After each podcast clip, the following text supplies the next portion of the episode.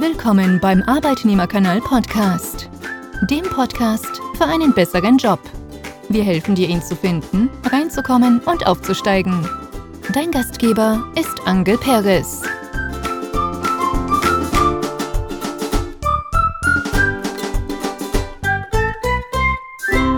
Heute gibt es den zweiten Teil mit Philipp Deutscher. Hier geht es jedoch nicht mehr um das Arbeiten als Softwareentwickler und die IT, sondern ich habe ein Stück rausgenommen, wo es um agile Softwareentwicklung geht. Äh, wir werden da näher auf die Themen Scrum und Kanban eingehen. Und wer sich das anhören möchte, das ist sehr technisch, der kann das gerne tun. Viel Spaß damit. Doch bevor es losgeht, möchte ich dir die Chance geben, an der Gestaltung meines Podcasts mitzuwirken. Welches Thema findest du mal interessant? Möchtest du einen bestimmten Beruf mal näher kennenlernen? Gerne kannst du mir auch konkrete Fragen mitgeben, die ich im Interview stellen soll. Mein Facebook-Follower Zeit interessiert sich zum Beispiel für den Beruf Soldat. Hierzu habe ich heute direkt die Fühler ausgestreckt und hoffe, dass ich zu diesem Thema in den kommenden Wochen einen Podcast aufnehmen kann. Erreichen kannst du mich auf verschiedenste Art und Weise. Entweder per Mail an mail@arbeitnehmerkanal.de oder über das Kontaktformular auf meiner Homepage www.arbeitnehmerkanal.de oder ganz einfach über meine Facebook-Gruppe. Doch nun viel Spaß mit dem heutigen Podcast. Du hast vorhin mal kurz erwähnt gehabt, äh, irgendwas von Scrum und Kanban und agiles Arbeiten. Ähm, kannst du denn in kurzen Worten mal versuchen zu erklären, ist vielleicht mal schauen, ob es per Audio klappt, was denn agiles Arbeiten genau bedeutet? Das wird jetzt schwierig. Vor allem, weil agil eigentlich als Begrifflichkeit schon so überstrapaziert ist. Im Endeffekt bedeutet es, man möchte nicht in, in, in Zyklen von zwei Jahren denken und man hat sich der äh, man hat sich der Realität gestellt, dass es unrealistisch ist, einen, einen solchen Zeitraum in der Softwareentwicklung oder im, im, Pro, im Bau eines Produkts sinnvoll zu überblicken. Mhm. Also bricht man das in kleinere Teile herunter. Man gibt diesen kleinen Teilen einen Namen, die nennt, die nennt man bei Scrum beispielsweise Sprints. Ähm, man gibt denen einen festen zeitlichen Faktor, der ist immer gleich, was innerhalb von einem Sprint äh, geschieht, von den von den prozessualen Vorgängen ist auch immer nach dem gleichen Schema strukturiert. Und der Hauptvorteil davon ist, du erhoffst dir als sowohl als Mitglied eines eines Scrum-Teams, aber auch als Manager natürlich eine größere Wahrscheinlichkeit der Vorhersehbarkeit dessen, was, was am Ende von so einem Sprint rauskommt. Mhm. Und die Wahrscheinlichkeit, dass du, dass du nach zwei Wochen genau das kriegst, was du dir vorher auch vorgenommen hast, zu liefern, die ist natürlich äh, wesentlich größer, je kleiner der Zeitraum ist, von dem du redest. Nichtsdestotrotz hast du trotzdem noch eine große, äh, immer noch eine, eine große Streuung. Dann werden Leute krank mhm. oder der eine Experte, der an dem einen Thema gearbeitet hat, der ist jetzt doch in Elternzeit gegangen äh, und fällt jetzt aus und dann kriegst du die Themen doch nicht mehr durch. Ähm, also ganz so einfach, wie sich das so in der Theorie anhört, funktioniert es dann in der Praxis dann doch nicht und es gibt sehr viele Sprints, die, die dann in die Hose gehen mhm. äh, nicht in die Hose gehen, aber wo das, das, das Commitment für das Teams einfach nicht gehalten werden kann. Ähm, das Schöne ist aber auch, dass du je länger, je mehr Sprints ein Team hat, umso stabiler wird in der Regel die, die Velocity des Teams, also quasi was das Team in einem Sprint liefern schafft. kann, ja. was ein oder genau in einem, in einem, in einem Sprint liefern kann oder, oder schafft. Ähm, und selbst wenn du dann mal Ausreißer nach oben oder nach unten drin hast, so über die, über die Menge der Sprints mittelt sich das dann ganz gut. Und ähm, du kannst als, als Manager, ich meine, mittlerweile gibt es auch für, für diverse Tools auch, auch diverse Plugins, die dir helfen, dann kannst du im Endeffekt ganz gut schon mal projizieren in die Zukunft äh, auf Basis dessen, was in der Vergangenheit war und von dem, was bisher geplant ist, wann denn dein Feature XY ungefähr kommt. Mhm.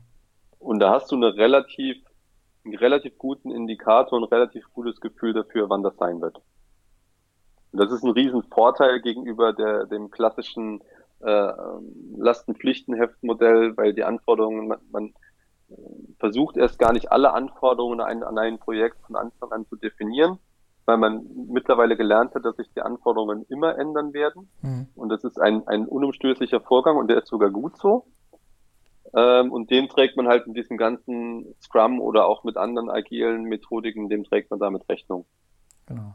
Und Kanban hattest du vorhin noch erwähnt, vielleicht ähm, sage ich da noch zwei, drei Worte. Kanban ist ja auch so ein Pull-System, also man hat irgendwo ein Backlog, da sind ganz viele kleine Pakete, in denen man arbeiten kann.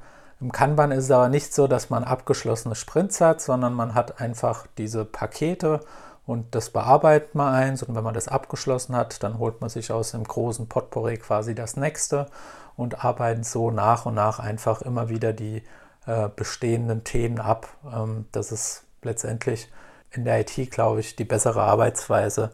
Hatten wir auch längere Zeit ausgetestet, sind jetzt mittlerweile aber auch komplett auf Scrum geschwenkt. Genau. Okay, was war der Grund von, von Kanban auf Scrum zu gehen bei euch? Mm, bei uns war es jetzt so gewesen, dass wir Kanban nicht richtig genutzt haben. Also wir hatten das Backlog einfach nicht beschränkt, was ja eigentlich der Fall sein sollte und somit einfach wir viel zu viel offene Tasks hatten, die Leute unzufrieden waren, weil sie nie irgendwo ein Licht äh, am, am Ende gesehen haben, sondern einfach nur einen riesen, riesen Berg und äh, 30 Dinge parallel dann offen hatten. Und das haben wir jetzt quasi geschafft, indem wir ähm, im, im Scrum-Modus bist du ja gezwungen dazu, dann wirklich Pakete zu packen, die in zwei Wochen abzuschließen sind oder in einem Sprint abzuschließen sind. Und dadurch äh, ist es einfach einfacher für die Mitarbeiter, immer wieder kleine Erfolge zu haben und Dinge abzuschließen. Das haben wir bei ja. Kanban nicht geschafft. Genau. Das ist, glaube ich, auch der Komplexität geschuldet. Ähm, in der IT äh, sind es dann vielleicht auch einfach so, äh, macht man eine Softwareinstallation, äh, macht man einen Supportfall, äh, eben nicht so komplexe Dinge, wie wir es in der Softwareentwicklung haben. Genau, das auf der einen Seite, auf der anderen Seite schlägt da auch wieder der Faktor der, der Fremdgesteuertheit mit rein. Also wenn ich in einem Arbeitsumfeld bin, wo ein, ein, ein signifikanter Anteil meiner Arbeitszeit und der, der, der schwankt halt ganz massiv einfach nicht planbar ist, mhm. weil irgendwie Dinge auftauchen aus dem Nichts, die auf einmal dringender und wichtiger sind, dann kannst du eigentlich so ein ein, ein Commitment selbst über einen zwei Wochen Zeitraum einfach nicht halten. Mhm. Und dann macht diese, macht dieses Framework auch in der IT-Organisation einfach überhaupt keinen Sinn, weil dann der, der, der Erfolg auch ein, ein Sprintziel zu erreichen, der, der ist quasi, der ist quasi unmöglich. Und damit beraubst du dem Team auch wirklich jeg jeglichen Erfolg, äh, ein, ein Sprint erfolgreich abzuschließen. Mhm. Also das in dieses, in dieses Schema zu pressen, habe ich bisher noch in keiner IT-Organisation funktionieren äh, sehen, sondern da wird dann, wenn was gemacht wird, eine Art Kanban gemacht. Mhm. Nochmal ganz kurz, da Scrum, glaube ich, wirklich das ist, was am meisten benutzt wird.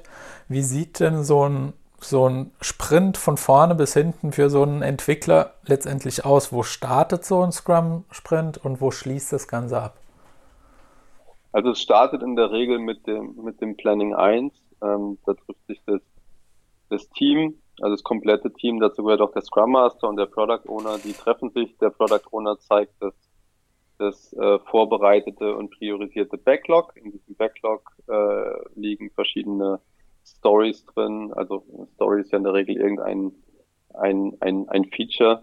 Und da ist auch schon eine, Schätzung vom, vom Team dran, äh, anhand von Story Points, die ein Ausdruck von Komplexität sind also keine, keine Zeit, die da geschätzt wird. Und dann fängt das Team an, sich von oben aus dem Backlog die Dinge rauszuziehen und zu sagen, was, was können sie in dem Sprint schaffen.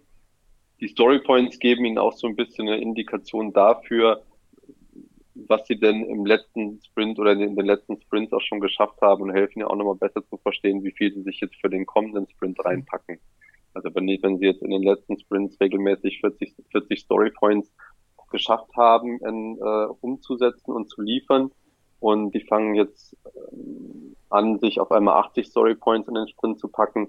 Dann wird der Scrum Master, aber auch der Product Owner wahrscheinlich dann fragen, woher denn auf einmal der die, die Euphorie kommt, dass man das auch schafft. Also war die war die äh, die Schätzung vorher nicht richtig oder muss die angepasst werden oder haben wir auf einmal mehr Ressourcen da oder äh, wo, wo kommt diese, die, diese Effizienz auf einmal her, die mhm. man sich dazu traut? Weil was man haben möchte, ist ja schon, dass die Leute im Laufe der Zeit auch in ihrer Schätzung immer besser und präziser werden. Und normalerweise sollte das auch passieren. Also am Ende von, von einem Planning 1 steht im Endeffekt das Commitment von einem Team, äh, auf eine Menge von Stories, die, die der Product Owner vorher priorisiert hatte.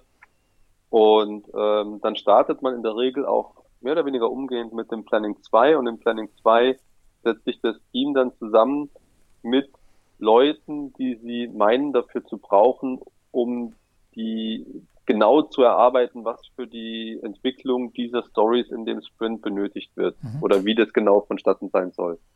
Da wird halt genau definiert, wo jetzt äh, die Buttons, die zu diesem Feature gehören, hingehören, äh, wie die Funktionalität im Backend genau ablaufen soll. Dann holt man sich unter Umständen Experten noch mit dazu, wenn man die meint zu brauchen. Man kann auch den Product Owner nochmal mit reinnehmen in dieses, in dieses äh, Meeting, wenn es da noch Unklarheiten gibt. Ähm, aber am Ende von diesem Planning 2 sollte das Team oder jeder in dem Team sollte wissen, was zu jeder Story genau gemacht werden muss. Und jede Tätigkeit in der, oder jede, jede, jede Story ist dann auch noch mehr heruntergebrochen in verschiedene, verschiedene Tasks, die mhm. alle innerhalb von maximal einem Arbeitstag erledigt werden können sollten. Mhm. Wenn dann Planning 2 abgeschlossen ist, das findet dann natürlich alles am, am ersten Tag in einem Sprint statt, dann beginnt erstmal die eigentliche Entwicklungsarbeit eines Teams. Ja, ganz normal, ganz normal die Softwareentwicklung zu machen. Mhm. Am nächsten Tag morgens, und das ist ein repetitiver Vorgang, der findet an jedem Morgen statt, ähm, die, die sogenannten Daily Meetings, die sind dann in der Regel 15 Minuten lang jeden Morgen nur. Dann wird sich alles von einer großen, von einer großen Tafel aufgestellt. Auf in dieser Tafel hängen dann alle Stories und Tasks. Und jeder Entwickler gibt halt kurz ein Update dazu ab, was hat er denn am letzten Tag gemacht was hatte er gegebenenfalls für Impediments? Konnten die gelöst werden? Müssen die noch gelöst werden? Was hat er heute vor zu tun? Gibt es da irgendwelche Impediments, die er kennt und braucht unter Umständen die Unterstützung des Scrum Masters, um diese Impediments zu lösen? Sinn und Zweck des Ganzen ist es, dass man sich innerhalb von einem extrem kurzen Zeitraum auf täglicher Ebene einfach kurz synchronisiert, wo steht man, was hat man gemacht, was plant man heute tun. Und dann bekommt man auch dann sehr schnell ein Gespür dafür, wie gut der Sprint vorangeht das hilft dem Team unglaublich, sich halt auf diese, auf die verschiedenen Bereiche zu fokussieren. Mhm. Und der Antrieb ist wirklich, dass jeder Task auf dem Board maximal einen Arbeitstag Zeit beansprucht, weil wenn sich an einem Board nichts bewegt, dann, äh, dann äh, macht das was mit den Menschen. Also dann fängt man auch ganz schnell an, gar nicht mehr irgendwelche Zettel da zu bewegen. Und psychologisch ist das ja auch natürlich ein, ein, Erfolgserlebnis, wenn man merkt, dass diese Zettel immer mehr von der linken auf die rechte Seite rüberwandern mhm. und immer mehr geschafft worden ist. Und dafür ist dieses, dieses Daily Meeting besonders gut. Ich habe auch jetzt schon genug Situationen gehabt, wo auch Manager oder, oder Product Owner sich auch schon ein Scrum Meeting reingesellt haben, äh, die dann einfach mit, mit zugehört haben, zugeschaut haben, die allerdings in der Regel auch nicht eingreifen sollen, sondern das Team einfach nur gewähren lassen sollen. Aber die bekommen dann auch nochmal einen ganz guten Einblick darin, wie, wo steht das Team gerade im Sprint. Hm. Und äh, gerade wenn es dann Produktbereiche oder, oder Projekte sind, die vielleicht sehr zeitkritisch auch von Managementseite sind, dann hilft es auch immer mal wieder ein, ein, ein gutes Bauchgefühl zu haben, hm. ob man da vielleicht nochmal irgendwie irgendwie eingreifen muss, motivieren oder, oder was auch immer. Mhm. Oder vielleicht was, was rausstreichen. Das ist zwar nicht ideal, aber das kann man dann trotzdem mal machen. Mhm. Gegen Ende des Sprints bereitet das Team dann das, das Review-Meeting vor. Ziel von dem Review-Meeting ist es, eine, eine fertige Produktiteration oder eine lieferbare Produktiteration äh, gezeigt werden kann. Nicht nur dem Product Owner, sondern auch möglicherweise allen Stakeholdern, auch vielleicht sogar Usern oder Kunden, die man mit dazu einlädt. Und man zeigt im Endeffekt die Sachen, die man innerhalb dieses Sprints neu entwickelt hat, die fertig sind und bekommt dann dementsprechend auch Feedback von, von, von allen Seiten positiv wie negativ, vielleicht auch mal nicht ganz so konstruktives Feedback, aber liegt ja auch am Team dann daran, damit richtig umzugehen. In der Summe ist damit der Sprint eigentlich erstmal abgeschlossen von der Lieferung. Also man hat am Ende ein, ein sogenanntes MVP, ein Minimal Viable Product oder die nächste Iteration davon, die man theoretisch auch schon an den Kunden liefern kann. Was das Team anschließend macht, einfach um den, den Sprint auch für sich abzuschließen, ist nochmal eine Retrospektive, ein Retrospektivmeeting aufzusetzen. Da sind auch in der Regel, das ist auch eine, eine sehr geschützte Zone für das Team. Da ist, äh, sollte man auch tunlichst vermeiden, da als, als Manager versuchen reinzugehen. Da reagieren die Teams ganz eklig. Äh, zu Recht übrigens. Aber die, im Endeffekt geht es darum, auch nochmal zu rekapitulieren für das Team, was lief denn im Sprint gut und was, was sind die Themen, die verbessert werden können oder, oder werden müssen. Da kann man sich auch mal auskotzen, da kann man sich über, über Sachen diskutieren, da kann es auch mal hitzig zugehen. Fakt ist, dass man halt mit diesem Meeting versucht, den Sprint auch, auch im Kopf abzuschließen und auch nochmal einen positiven Anreiz vielleicht zu setzen an Sachen, die nicht gut gelaufen sind für den nächsten Sprint, weil der beginnt nämlich in der Regel dann, wenn jetzt das, das Review-Meeting und die Retrospektive an einem Freitag sind, beginnt der dann halt gleich wieder am, am nächsten Wochentag. Mhm. Ja, und so, so diese, diese fünf Meetings, die dann, die dann innerhalb von einem Sprint regelmäßig stattfinden, äh, die bilden quasi den Rahmen, innerhalb von dem sich der Entwickler bewegt. Und idealerweise hat er außerhalb dieser Meetings 100% Zeit, sich auf die Entwicklung der Features zu konzentrieren. Das, das ist der Idealzustand. Hm. Also versuchen auch alle an, diese Meetings wirklich intensiv zu nutzen und alle anderen Meetings außen vor zu lassen. Genau, richtig. Ja. Wobei natürlich auch, ne, ich, ich, ich habe da ja auch beide, beide Seiten erlebt. Als Entwickler war ich selber auch sehr davon überzeugt zu gucken, ich möchte keine anderen Meetings als diese fünf Meetings haben, weil die mhm. helfen mir, meine Arbeit zu machen. Alles andere brauche ich nicht. Aus Management-Sicht sehe ich das mittlerweile natürlich auch ein bisschen anders. Da merkt man, wie man bei bestimmten Themen, die vielleicht auch für mehr als nur ein Team relevant sind, in irgendeiner Form Alignment schaffen muss. Mhm. Und in diesen, in diesen Scrum-Meetings taucht das Management eigentlich nicht auf, mhm. außer in dem, in dem Review-Meeting. Und da ja, ist aber weiß man nicht, ob dann auch nicht immer dann der richtige Zeitpunkt ist oder man, man immer nur bis dahin warten möchte, um vielleicht um ein bisschen gegenzusteuern oder, oder Feedback zu geben. Mhm. Genau. Wir kommen auch nicht mit den Meetings aus, äh, haben noch andere Meetings, allein schon so ein Abteilungsmeeting, wo man einfach mal die Leute auch updatet, was so im Unternehmen abgeht und was so an Neuigkeiten sonst noch drumherum gibt und wo sich jeder auch unabhängig von der Entwicklungsarbeit austauschen kann. Trotzdem versuchen wir einfach große Blöcke auch frei zu schaffen, ähm, dass wir sagen, dass hier ist die präferierte Zeit, um dann mal noch ein Meeting mit reinzumachen. Und in den Zeiten bitte die Entwickler auch nicht mit irgendwelchen Telefonaten oder mit irgendwelchen Meetings stören, damit die einfach auch mal so eine große Zeit haben, wo sie eintauchen können und da produktiv auch weiterarbeiten können. Ich denke mal, das ist sehr wichtig da in dem Modus auch. Genau, richtig, ja. ja. Was braucht man dazu, um agil zu arbeiten? Du hast vorhin gesagt, ihr seid von einem großen Board, also ihr macht das Ganze noch wirklich mit äh, Pen and Paper an einer Wand oder macht ihr das auch äh, digital? Beides. Beides. Also ich bin tatsächlich, ich meine, ich bin ein, ein, ein großer Freund von allem digital, äh, bringt der Beruf so mit sich. Allerdings für Scrum-Teams sich morgens vor ein, ein physikalisches Board zu stellen, so eine Art physikalische Leitplanke, um dann wirklich von Hand den Zettel da von A nach B zu schieben, das ist, das fühlt sich einfach anders an. Das fühlt sich einfach wertiger an, wie nur virtuell äh, auf ein, auf ein, auf einen Button in, in Jira zu klicken, um dann zu sehen, dass es sich im Kanban-Board auf deinem Monitor irgendwie weiter bewegt.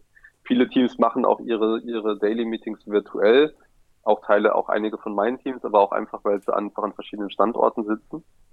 Da ist es gar nicht anders möglich, aber so, so, solange das möglich ist, würde ich das immer präferieren, wenn das Team ein, ein physikalisches Board hat. Mhm. Das war's heute wieder mit dem Podcast. Vielen Dank fürs Zuhören und in der nächsten Zeit gibt es immer mal wieder einen Podcast, nur nicht so regelmäßig, da ich mich auch mit anderen Themen auseinandersetze. Vielen Dank fürs Zuhören und bis bald.